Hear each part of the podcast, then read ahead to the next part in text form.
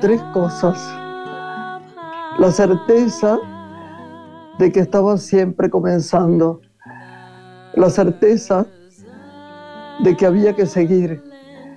Y la certeza de que sería interrumpido antes de terminar.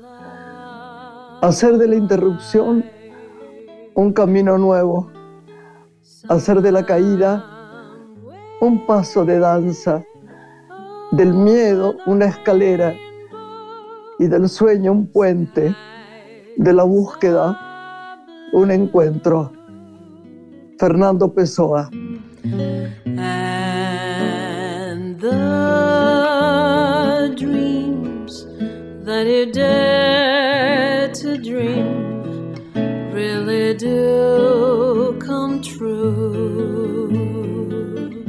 Hola Lore. Hola, hola a todos, hola Grace. Qué lindo que nos traigas hoy a una de las figuras tal vez literarias más importantes ¿no? del siglo XX. Su voz nos acercas hoy y uno de los grandes poetas en lengua portuguesa. Me encanta Pessoa dedicado a crear, ¿no? Crear otras vidas a través de sus heteronónimos, esos que adoptaba para asumir distintas personalidades literarias. Tal vez el, poeta portugués más universal, el más prolífico y el gran inventor, te diría, de la literatura moderna, ¿no? Ha sido. Sí, señor, sí. Da gusto este, leerlo, sentirlo, pensarlo, porque no está fácil si no lo pensás profundamente. ¿eh? Qué bueno. Hacemos una pausa y volvemos. ¿Qué te parece? Dale, pausa para presentar a las invitadas del programa de hoy. Gracias, mi amor.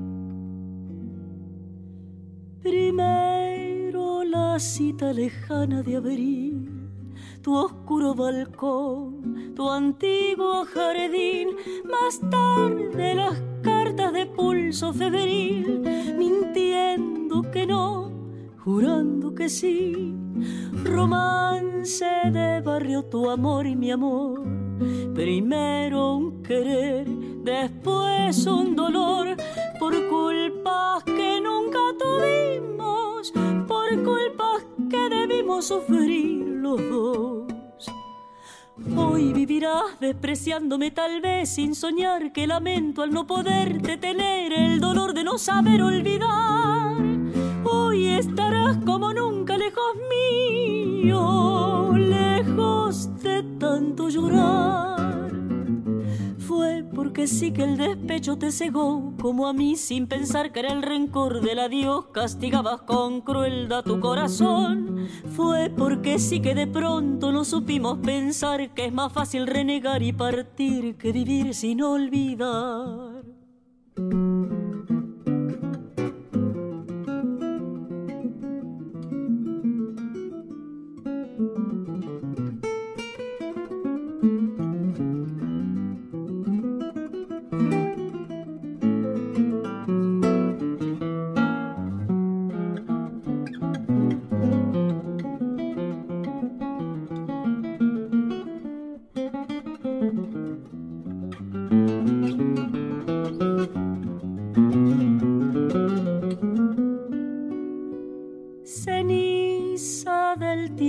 Cita de abril, tu oscuro balcón, tu antiguo jardín, las cartas trazadas con mano febril, mintiendo que no, jurando que sí, retornan vencidas tu voz y mi voz, trayendo al volver con tonos de horror las culpas que nunca tuvimos, las culpas que debimos pagar los dos.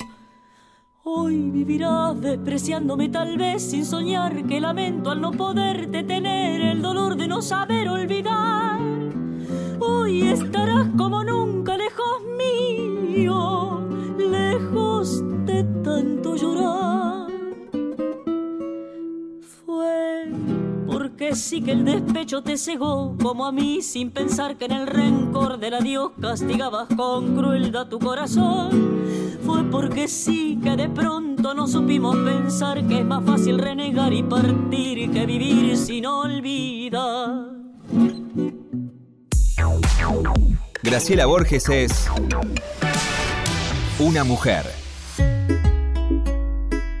Lore, tenemos una lindísima escritora que ha llenado mis horas, quiere decir mi corazón, porque los lugares donde uno recorre con la mente y con el corazón cuando uno está leyendo. Hay libros, viste que cuando uno era chico siempre decían que te desasnan, ¿no? Viste cuando vos leías un libro sobre San Martín, los otros decían, tenés que leerle esto porque nos desasnan, no sabemos mucho de historia. Bueno, ella nos desasna el corazón. Es, muy lindo todo lo que escribe sobre la gente que escribe, que es extraordinaria siendo quien es, porque yo no me había informado, ¿viste? Mirá que yo me informo, soy como el viejo Borges, ¿no? Siempre estoy viendo qué hace, qué... Y yo empecé a leerla, el, libro más, eh, eh, puntualmente más eh, glorioso que tiene hasta ahora, por lo menos, no sé si el más glorioso, si el más le gusta, pero uno muy leído y muy inventado. Y, la verdad que me quedé encantada y lo regalé lo regalé a la tía de Claudia Medic, que es nuestra amiga, y que ella le encantó el libro. Un libro enorme para leer con el alma. y cuando lo terminas, te da pena de terminarlo, lo cual ya es bastante difícil. Así que te dejo que la presentes, Lore. Ella es doctora en letras, magíster en sociología de la cultura y análisis cultural y también magíster en literatura comparada. Es docente en la Universidad Nacional de San Martín y en la Universidad Nacional de San Antonio de Areco. Sus libros más recientes son Virginia y Victoria, La biografía de un encuentro y Victorio Campo, El ensayo personal. También es autora de la biografía Virginia Woolf, La vida por escrito. En España este libro alcanzó la tercera edición. Tiene además una obra de teatro, Virginia y Victoria, que fue representada en el Teatro Pairó de Buenos Aires y conduce ciclos de entrevistas a escritores en Canadá. Nuestra invitada hoy en Radio Nacional es Irene Chiquiar Power. ¿Cómo te va, Irene? Muy bienvenida. Hola, Irene. y una alegría enorme estar con alguien que admiro tanto como Graciela Borges y bueno, gracias, mi amor. Muchísimas gracias. Viste que llenaste, la verdad, nos conocimos por suerte, por lo que escribís, por tu lectura, y ya nos quedamos ahí, en el centro, en el medio de la amistad, que es lo que son los libros, ¿no? Lo que unen. Y, y, y no escribís cortito. Sobre todo el, el, ladrillo, ¿no? Como lo llamaba mi editora, mi ladrillo. No, pero llenos de, llenos de alma y de luz.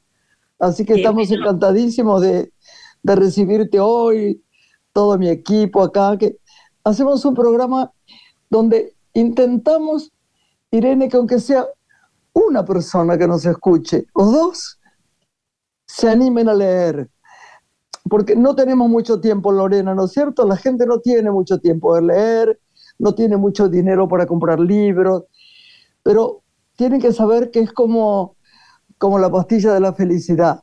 Cuando uno empieza a acostumbrarse, ¿verdad?, a, leer, se engancha de tal manera con la creatividad que te da en el alma, en la cabeza, en el corazón los libros, que ya no puede dejar de leer. Entonces, para nosotros es un honor tenerte y tener a los escritores. Lo hacemos siempre, siempre, siempre en este programa y nos da mucho gusto. Bueno, acá Lorena te va a preguntar algunas cosas más divertidas que yo. Hablábamos, Irene, en la apertura del presentarte de Virginia Woolf, de Victorio Campo. Pensaba en Virginia, ¿no? Considerada una de las escritoras referentes del modernismo vanguardista del siglo XX y del movimiento feminista, a quien le tocó vivir en un mundo de hombres. ¿Qué legado, con lo que la has estudiado, deja, crees, a la literatura su obra? ¿Y cuál es para vos el libro que consideras necesario de los que ella escribió, como para comenzar a desarrollar este camino de investigación? Es verdad. Mira, eh, como todas las personas que aspiran, que les gusta la literatura, que aspiran a escribir, yo pensé que no había mejor maestra que Virginia Woolf. Entonces le dediqué, digamos, siete años a investigar, a leer sus... Tiene muchos tomos de diarios personales, se han recopilado muchos tomos de cartas, como seis, ensayos, que era lo que ella iba publicando en los diarios porque empezó de muy joven haciendo periodismo cultural.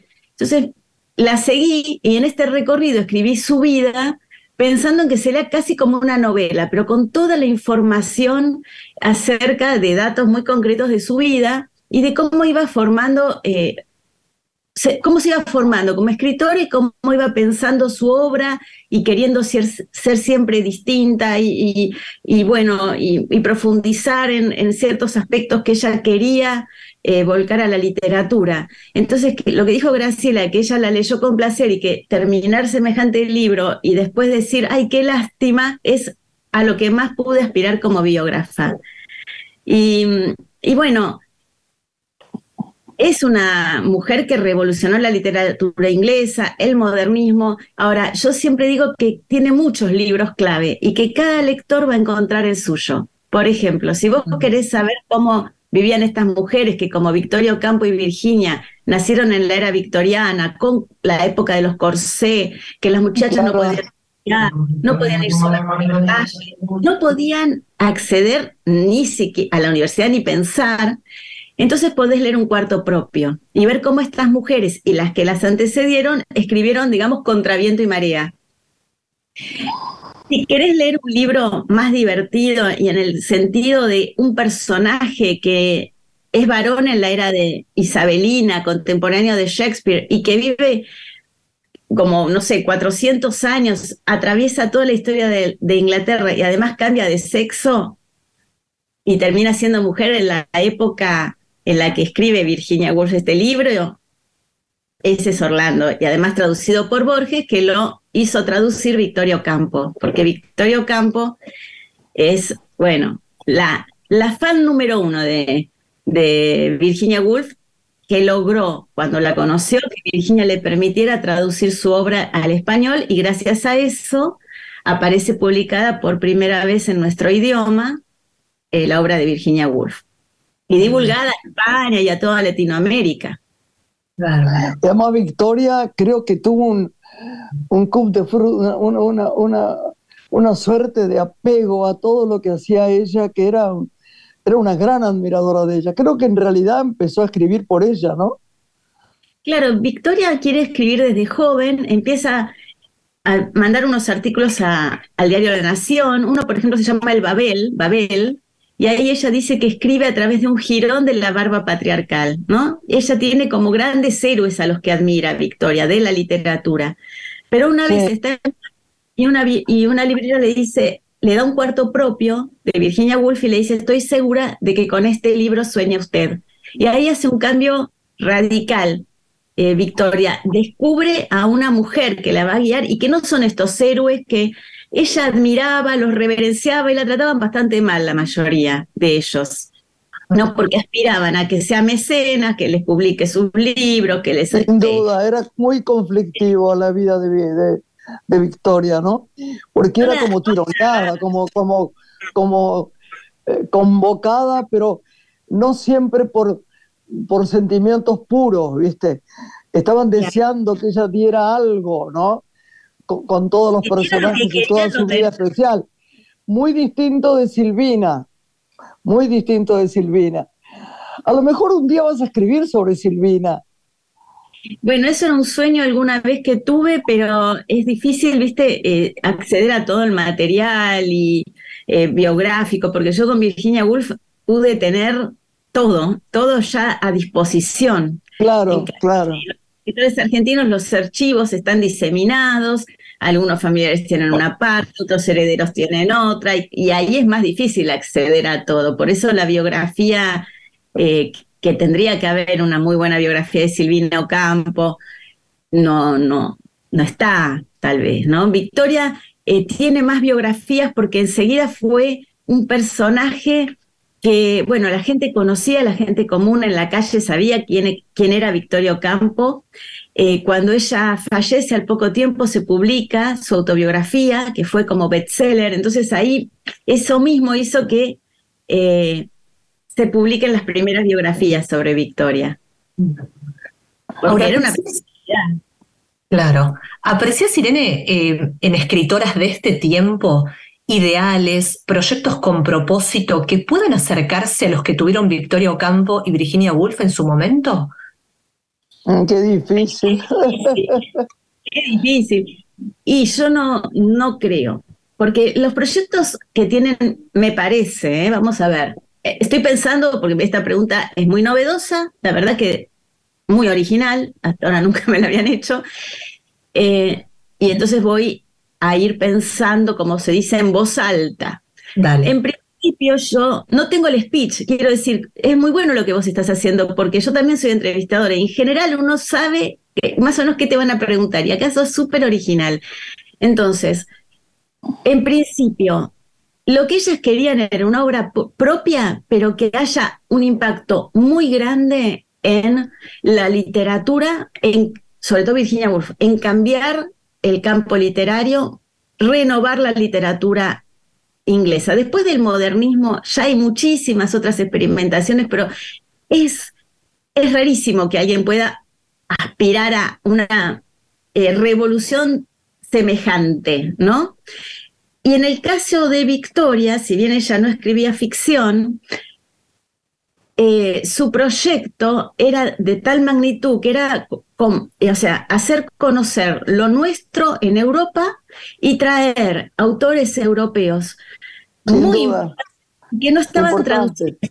Porque además en esa época, vos pensás, España estaba el franquismo, después la Segunda Guerra Mundial, o sea, no estaban como, no, no eran los grandes grupos que hay ahora, que son grupos europeos que tienen sede en bueno, en Norteamérica, en España, no, no había esos grupos, mega grupos editoriales.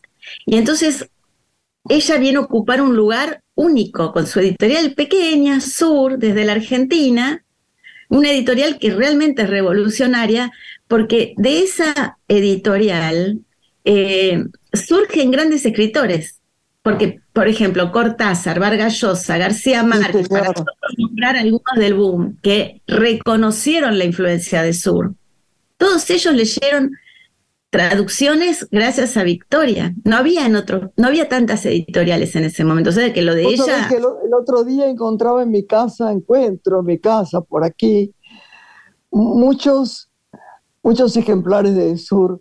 Y me dan una, una emoción tan grande porque están viejitos y son lindos, como si las páginas hablaran, ¿viste? No solo en las letras. Es muy emocionante ver los libros del sur, ¿sí? Y yo te quisiera entrevistar a vos, porque... Yo encontré el otro día una carta de Victoria y me puse tan contenta, tan contenta porque la había perdido. Yo la quería mucho a Victoria. Lo que pasa es que conocí mucho más a Silvina pero qué mujeres extraordinarias, ¿no? ¿Vos lees muchas argentinas, por ejemplo? Sí, leo bastante, sobre todo por el tema de cuando esa, esa porción mía del año que me dedico a hacer entrevistas, que es, que es una época del año para Canal A, y entonces ahí leo muchas contemporáneas, y después sigo con mis trabajos que son de investigación que me gusta mucho realizar sobre escritoras de otra época. O sea, eh, trato de mantenerme, sí, muy ayornada con las lecturas también. Qué bueno. ¿Y cuál leídas son, crees, Irene, estas autoras de las que hoy estamos hablando, revisitadas en este tiempo? ¿Se las lee, crees? ¿O están para algunos olvidadas y habría que rescatar parte de su obra como has hecho vos con estos trabajos? Mira, Virginia Woolf es increíble. Yo estuve siete años escribiendo esa biografía sin que nadie me la pida la llevo, bueno, Julia Salzman es una gran editora, que era, ahí está, en esa época estaba dirigida eh, Alfaguara, Taurus, y entonces le digo, mira, hice esto, pero no sé dónde llevarlo, porque nunca en la vida pensé que ellos me iban a publicar semejante libro. Yo lo que quería era un consejo un poco. Eh, y, Julia se jugó, Silvia Paraguirre también, que se lo di a leer a Silvia Paraguirre, y Silvia dijo, ay, tienen que publicar este libro.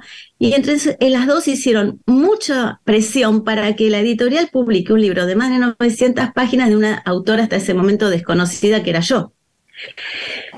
Eso ya fue eh, señal del impacto que tiene Virginia Woolf. Cuando, ¿Cómo nadie pensaba que podía suceder algo así?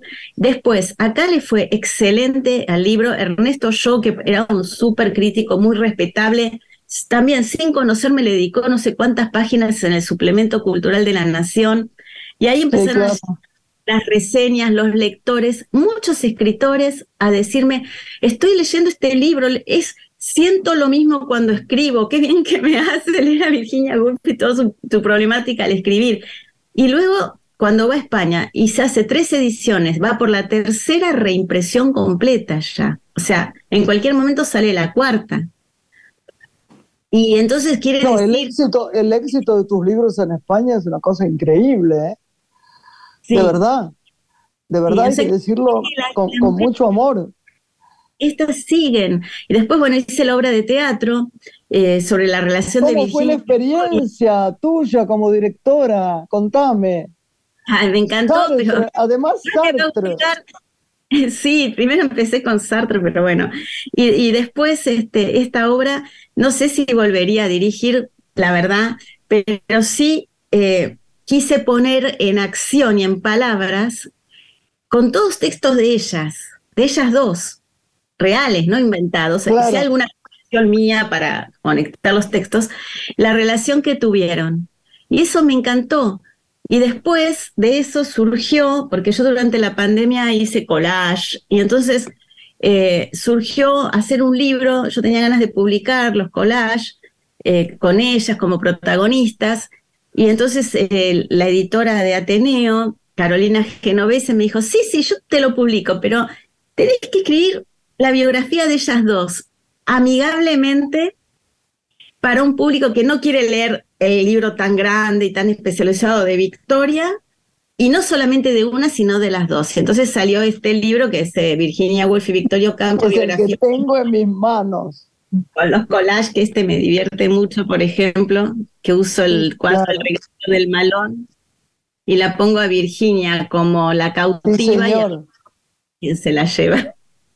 Lindísimo. Divino libro, divino libro. Tenemos unos minutos más, si te parece, Grace, para hablar de Eduarda Mancilla, otra de las grandes mujeres argentinas, ¿no? Que logró también reconocimiento por su labor. ¿Una referencia puedes darnos? Sí, sí, mira, Eduarda es la hermana de Lucio B. Mancilla. De Lucio Mancilla.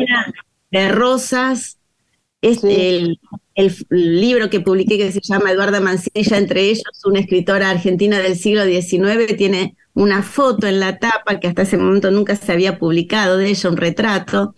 Y ella es una mujer también excepcional, que escribió periodismo, quiso incursionar en todo, teatro, eh, cuentos, novelas.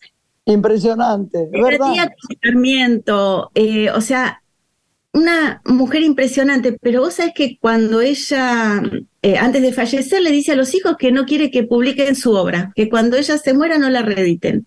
Y por mucho tiempo eh, no se reeditó. Incluso Victorio Campo parece que no la conoció, no encontramos ni un testimonio que diga que, la conoció, y eran casi hasta parientes. Eh, porque bueno, las dos tenían un parentesco con Rosas, ¿no? Eduarda más cercana. Y es increíble que recién en los años 80 del siglo pasado, o sea, en 1980 y algo, hay investigadoras argentinas y norteamericanas que dicen, tienen que ir a ver ustedes a las precursoras, y entonces la, la, traen a Eduarda. Y en mi libro lo que yo quise es ponerla en debate como intelectual, no como esa literatura femenina, escrita por mujeres, sino ponerla en debate con el concepto de Sarmiento, de civilización y barbarie, como ella lo discute en su novela Pablo La vida en las Pampas, que es divina y la pueden conseguir, porque hay una edición de Biblioteca Nacional de Pablo La vida en las Pampas, por ejemplo, y ahora ya hay muchas ediciones más. Qué lindo. Bueno, ahora sí, Graciela, nos tenemos que ir. Qué lástima, pero ya volvés, ¿no? Y nos venís a contar cosas lindas. Cuando quieras. No solo de tus libros, sino de lo que quieras, Irene, porque es un placer tenerte. ¿Eh? Igualmente, es un placer escucharte, tenerte cerca. Vos nos haces sentir a todos queridos. Eso lo, lo lográs, eh, Graciela, de una manera hermosa. Nos, nos sentimos todos queridos, sos muy generosa. Te quiero, te mando un beso enorme, enorme y nos vemos pronto. Y te sigo leyendo, acá te tengo. Nos vemos pronto. Besos a todos. Gracias. Gracias. Chao, mi amor. Cariño. Una mujer. Con Graciela Borges. En la radio pública. Estás escuchando Una mujer. Con Graciela Borges.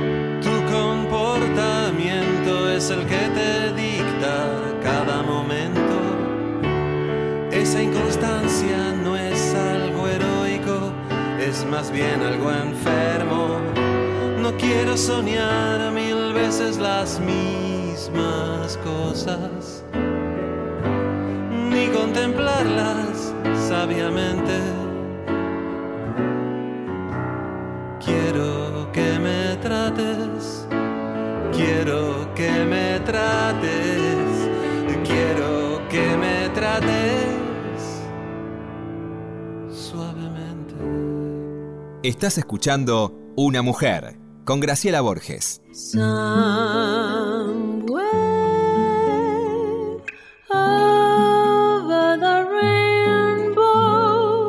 Lore, mira quién vamos a tener ahora. Alguien que sí realmente lee, que debe haber conocido también a Irene, que debe haber estado en la Feria del Libro, que está en el Colón. Vos presentala porque yo después le digo todo lo que la quiero. Bueno, vamos a, conocer hoy el fenómeno en la literatura de lo que se conoce como la negra, esta presencia de escritoras mujeres en los libros policiales. Este tema nos trae quien es gestora cultural, especialista en comunicación y arte, quien además trabaja en el Teatro Colón, en el área de coordinación y producción, y es la creadora de Letras que Miran OK, un espacio que promueve la difusión de la lectura. Natalia Hidalgo, conocida como Nati Libros, es nuestra invitada en Radio Nacional. Bienvenida, Nati, ¿cómo te va? Pero hola, muchas gracias, qué placer. Graciela, sos un, sol y Lorena también. Gracias, gracias por invitarme. Hola, mi amor. No, vos ya sabés cómo me gusta a mí la literatura negra. Ah, Tremendo. me está pasando algo. Estoy siguiendo una sueca muy interesante que hace una especie de saga, pero vos sabés que al tercer o cuarto libro sobre la saga me cansó un poco. Se pegan una bajada por ahí las escritoras, ¿eh? Se hacen una saga, no sé por qué. Las suecas, digo, porque son bien buenas, ¿eh? Es que hay que ser muy paciente para culminar las sagas. Convengamos que es como leer en un gran libro adentro tres o cuatro libros. Así que eso hay que tener como la paciencia y la templanza que tenés vos como lectora y como artista, porque las sagas no son para cualquier lector tampoco, aunque seas lector, eh, porque son además largas, tienen muchísimas páginas, eh, mínimo 400 o 300 páginas, y eso es largo. Igual le contamos a los oyentes qué entendemos por novela negra. Por favor. Se ha ido ampliando. Porque la novela negra lo entendemos que ¿qué es el género que le, le, dicen entre comillas negro, ¿no? Siempre tiene que haber un crimen, una búsqueda del asesino, un detective, una resolución. Y eso viene ¿no? de, de, Estados Unidos y también después de los países nórdicos, pero acá en Latinoamérica se sumó todo el contexto sociopolítico, se sumó eh, a la novela negra la aparición de los temas de agenda. Entonces hoy no solamente tiene que ver con un crimen, sino que tiene que ver desde las autoras argentinas y latinoamericanas, la construcción de un nuevo feminismo, de eh, los temas de agenda, eh, de la marginalidad, de las enfermedades, de la salud. Así que hoy la novela negra, esta ola que le dicen de la literatura argentina y que tanto se habló en la feria, tiene que ver con muchísimos temas, con la violencia, con el crimen organizado, con eh, las enfermedades de este siglo. Absolutamente. recuerdo que surge la Gran Depresión, ¿no? Este término. Uno puede pensar en los cuentos de pronto de Edgar Allan Poe como iniciadores de esta corriente. Claro, él, él es, bueno, como el maestro, ¿no? De, de la novela negra.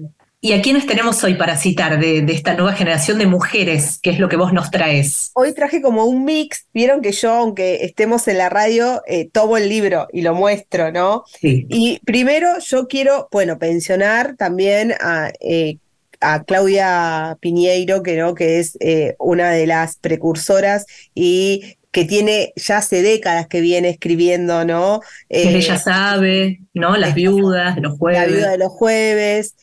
¿cómo está de chicas? Está muy mentada, ¿eh? Sí. No hay nadie que deje de nombrarla, es la verdad. Exactamente. Y ella acaba de estrenar eh, el, Tiempo de las Moscas, un libro que además, que bien mencionó Graciela, eh, está, eh, si bien no es una saga, pero está vinculado a Elena Sabe, porque esta, su protagonista, Inés, sale de la cárcel, ¿no? Por haber Eso contamos hoy, Nati, que fue uno de los libros que hacemos con Graciela más vendidos en la Feria del Libro en la última edición. Quiero decir que yo no escuché lo anterior, perdón, pero no estoy Estamos para quedar bien nadie nos va a creer, pero le juramos que no está organizado. Eh, bueno, entonces hubo muchas mesas de esta ola de estas mujeres y escritoras argentinas que nos vienen a contar estas historias. Y que es interesante que tienen como este, este hit de creatividad que vinculan un personaje con un, de un libro anterior, escrito hace muchos años, que lo reinventan en una novela nueva. Y eh, el tiempo de las moscas no solamente está, eh, su protagonista viene a resolver y a vincular, sino, sino que muestra primero una situación que pasa, es que qué le pasa a una mujer cuando sale de la cárcel, ¿no? De haber cumplido su condena. En realidad hablemos de un ser humano, ¿no? No solamente de, de una mujer, ¿no? Esta cosa de volver a la vida, que además pasaron 15 años. Hay redes sociales, hay una nueva ley de legalización del aborto, hay nuevas cuestiones de género, entonces hay denuncia. Entonces el libro empieza, su trama se desarrolla no solo en la cuestión policial, eh, sino que le empieza a contar al lector todo esto nuevo que apareció en Argentina. Y esto lo hace Claudia, ¿no? Convengamos que también Claudia es la guionista de esta tan mentada serie El Reino 1 y 2, eh, tan vista, digamos, y también volvemos, que ya lo hemos hablado en el programa, esta nueva alianza que hay de la literatura argentina con el cine.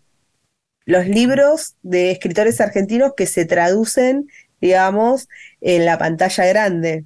Muchos, muchos, muchos de una manera a veces muy buena, tomando realmente el jugo, el corazón del libro, y otras más defectuosas. Yo leí un libro de, de Gonzalo Unamuno que era muy difícil llevarlo al cine. Lo llevaron, pero era, lo encontré un poco agotador. Y la segunda parte de, del reino, también, para ser honesta, me pareció como guion más flojo que la primera parte. Y cuando vos ves series, Graciela, ahora yo te, te hago de periodista, eh, lo, lo, mirás y decís, ay, ese personaje me hubiera gustado hacerlo a mí, o estás en público total y disfrutás. Jamás se me ocurre. ¿Vos sabés que nunca se me ocurre? No.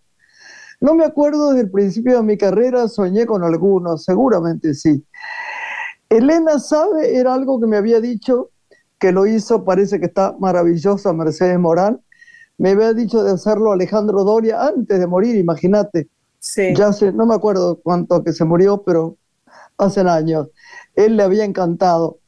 Y algún otro también, pero de votos propios no me acuerdo cuál me deslumbró así para hacer. No, de verdad no.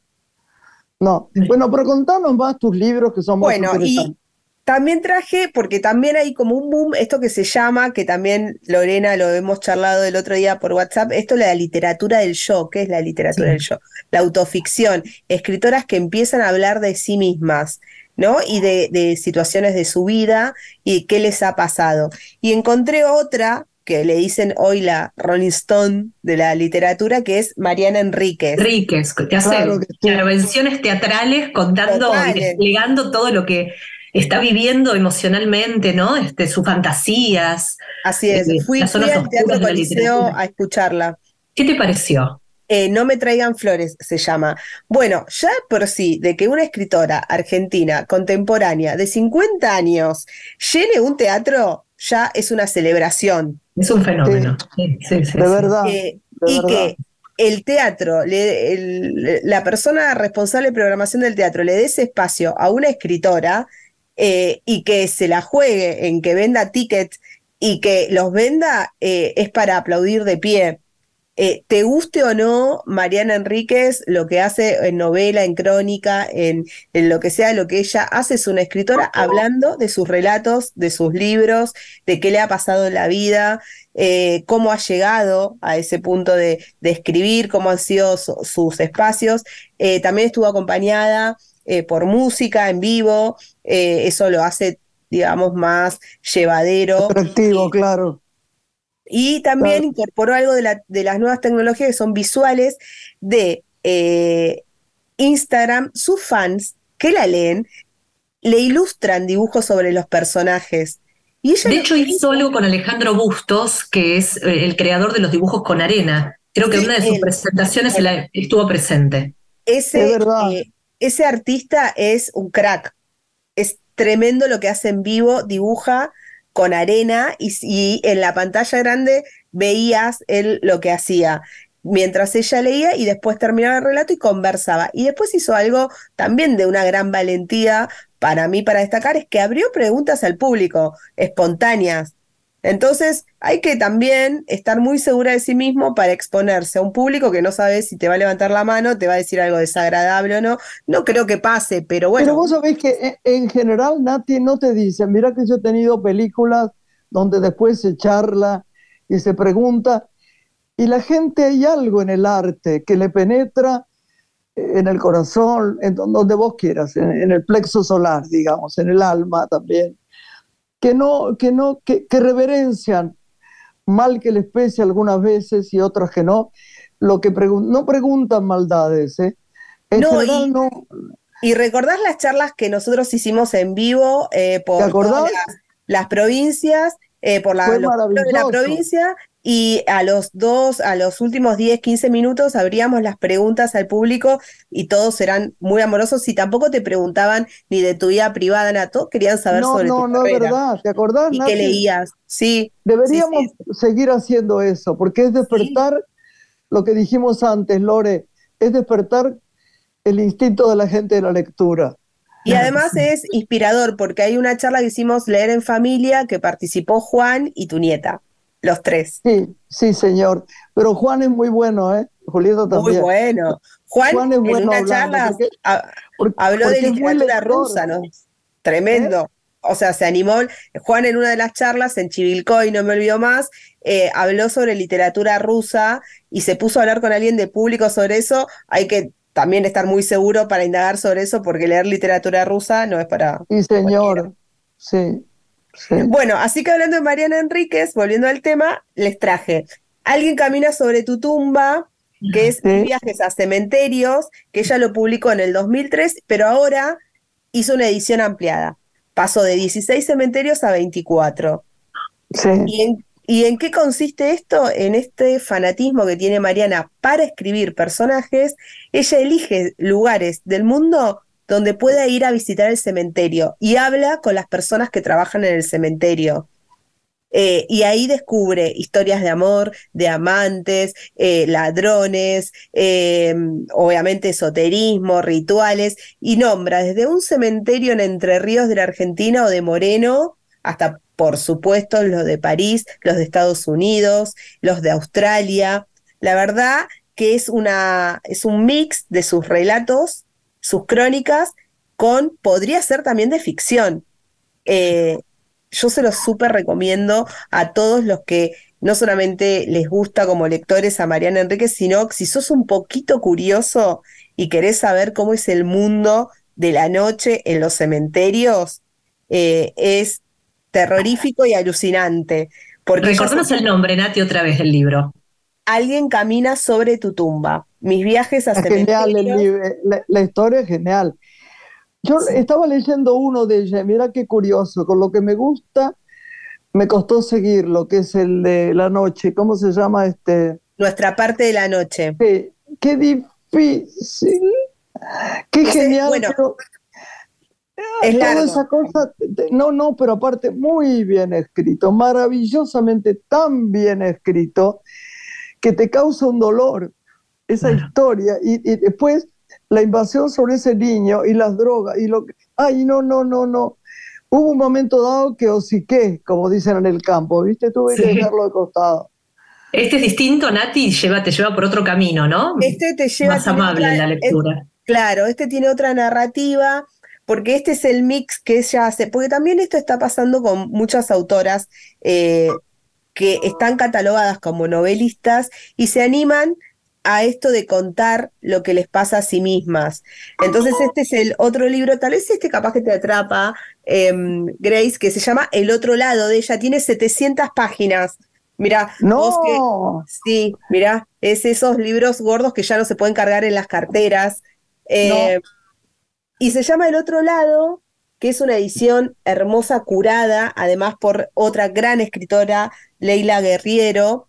muy eh, buena, la tuvimos hablamos de ella un montón porque es una de mis escritoras favoritas. Y Mariana acá hace toda una historia sobre sus fetiches, confesiones y retratos. Y cuenta por qué le gustan los Rolling Stones, eh, su relación, que esto públicamente ella lo, lo dijo con eh, las drogas de joven, ella nació en el 73 y empezó bajar, es lo peor, lo escribió a los 20 años y lo fue publicado, ¿no? O sea, ¿eh?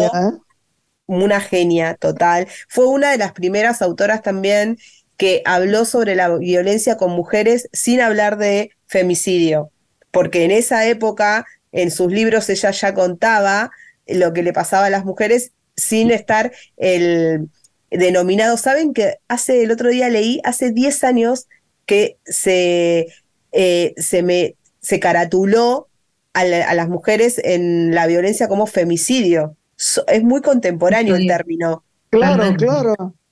Hace apenas 10 años no es nada en la historia, digamos, eh, para determinar eh, la muerte por violencia en las mujeres. Y eh, Mariana ya hablaba de eso mucho antes. Y en este gran libro que tiene 700 páginas, ella habla por qué le gusta el rock, por qué le gustan los Stones, por qué le gusta comer determinada eh, plato de comida, cómo son sus amigos, su relación con la soledad, sus amores, sus novios. y es muy interesante porque además informa, o sea, es creo que ahí le, sale la periodista, te da una bibliografía que te podrías armar una biblioteca, porque ahí aparece también la escritora lectora, ¿no? Esto que también siempre lo hablamos, de que el escritor antes es lector. Qué interesante, Nati. Hoy entonces repasamos lo que sería la ola negra, este boom de escritoras en la novela policial, donde citabas que tanto tal vez la trama como la construcción de los personajes es lo más destacado, ¿no? Eh, que, asumen estas escritoras. Y este género de literatura del yo.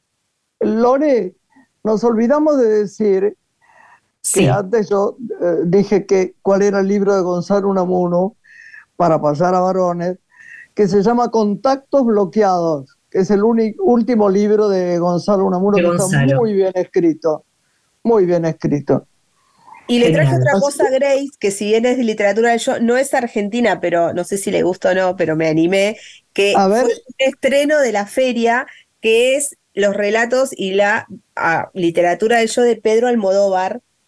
Ay, qué lindo. Ah, mirá, qué bueno lo de Pedro. Eh, es verdad. Él en entrevistas, no sé si lo habías escuchado Grace, siempre se negó a que le hagan una biografía sobre su vida. Sí, señor. Se la quisieron escribir y se negó varias veces. También le propusieron a él, se negó también. Y este por eso se llama El último sueño. Y acá aparecen 12 relatos de él escritos eh, que va desde los años 60 hasta ahora. Y uno lo puede conocer como cineasta y como escritor no es que él te cuenta, él te, va contando espacios y momentos de su vida, pero también cuenta sobre sus películas, qué les pasó en esas películas. Y termina siendo este libro que apareció también en la feria como eh, una publicación de la, de, de la editorial y me pareció interesante mencionarlo para no solamente quienes somos fans de sus películas y lo admiramos como artista, sino tener otra mirada sobre Almodóvar y la seriedad que tiene, ¿no? Porque él nunca quiso, si bien tiene una vida, digamos, muy entretenida, podría haberla escrito esto, podría haber un montón de biografías de Pedro y siempre esperó hasta un momento de su vida que le fue fiel a su intuición. Siempre dijo que no hasta que llegó este momento y publica 12 relatos de él mismo. Interesante, Nati, todas las propuestas. ¿Cuál, ¿Cuál película te gusta de Almodóvar, Grace? Ay, a mí me gustaron, me gustaron mucho, yo, yo lo quiero mucho a Pedro y a su hermano también. He ido a su casa. Cuando ganamos el Goya, él dio una fiesta para nosotros, muy conmovedor. Hablo siempre mucho con Cecilia Roth de él porque la adora. Eh, yo creo, a mí siempre hay ciertos momentos de la película Almodóvar que me deslumbran que son totalmente diferentes que otros. Unos por gracia, me acuerdo, aquellos primeros, ¿se acuerdan cuando, pues no tenemos tiempo, pero aquella señora eterna, de viejita divina, que le dice al chico, al nieto, ¿dónde vas, fulano? Dice, ¿a dónde voy a ir? A la escuela, abuela. Dice, pero si ya ha sido ayer. Era divino todo lo de las más difíciles, las más, las últimas siempre me gustó. Algunos films, por supuesto, mucho más que otros, porque esa es la vida. También te pasa con Woody Allen y con otros, pero mucho, mucho Almodóvar. Nos tenemos que ir, chicos. Bueno. Qué alegría tener Gracias, Nati. Yo también, siempre estoy contenta cuando me sumo a este espacio de ustedes, radial. Bueno, venite con otras cosas y seguimos hablando, dale. Obvio, obvio, total, libros y historias para contar sobran. Besos a todos y muchas gracias. gracias, hasta siempre. Adiós. Nos despedimos.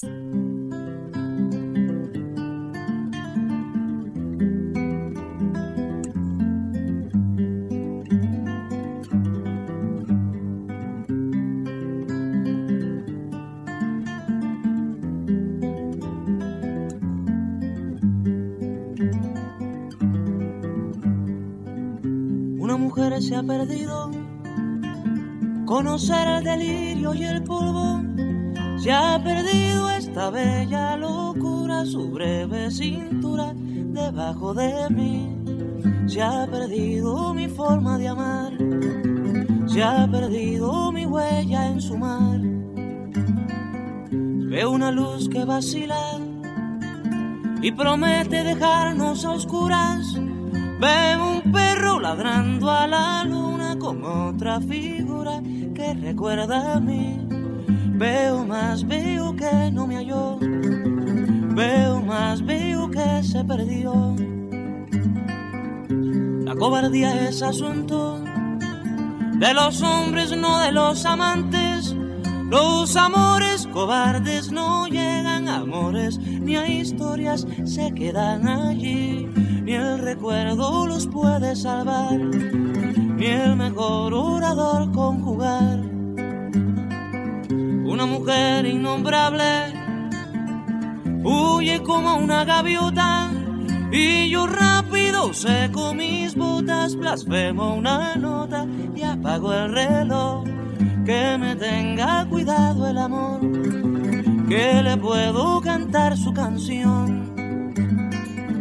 Una mujer con sombrero, como un cuadro del viejo Chagall, corrompiéndose al centro del miedo y yo, que no soy bueno, me puse a llorar pero entonces lloraba por mí y ahora lloro por verla morir. Pero entonces lloraba por mí y ahora lloro por verla morir.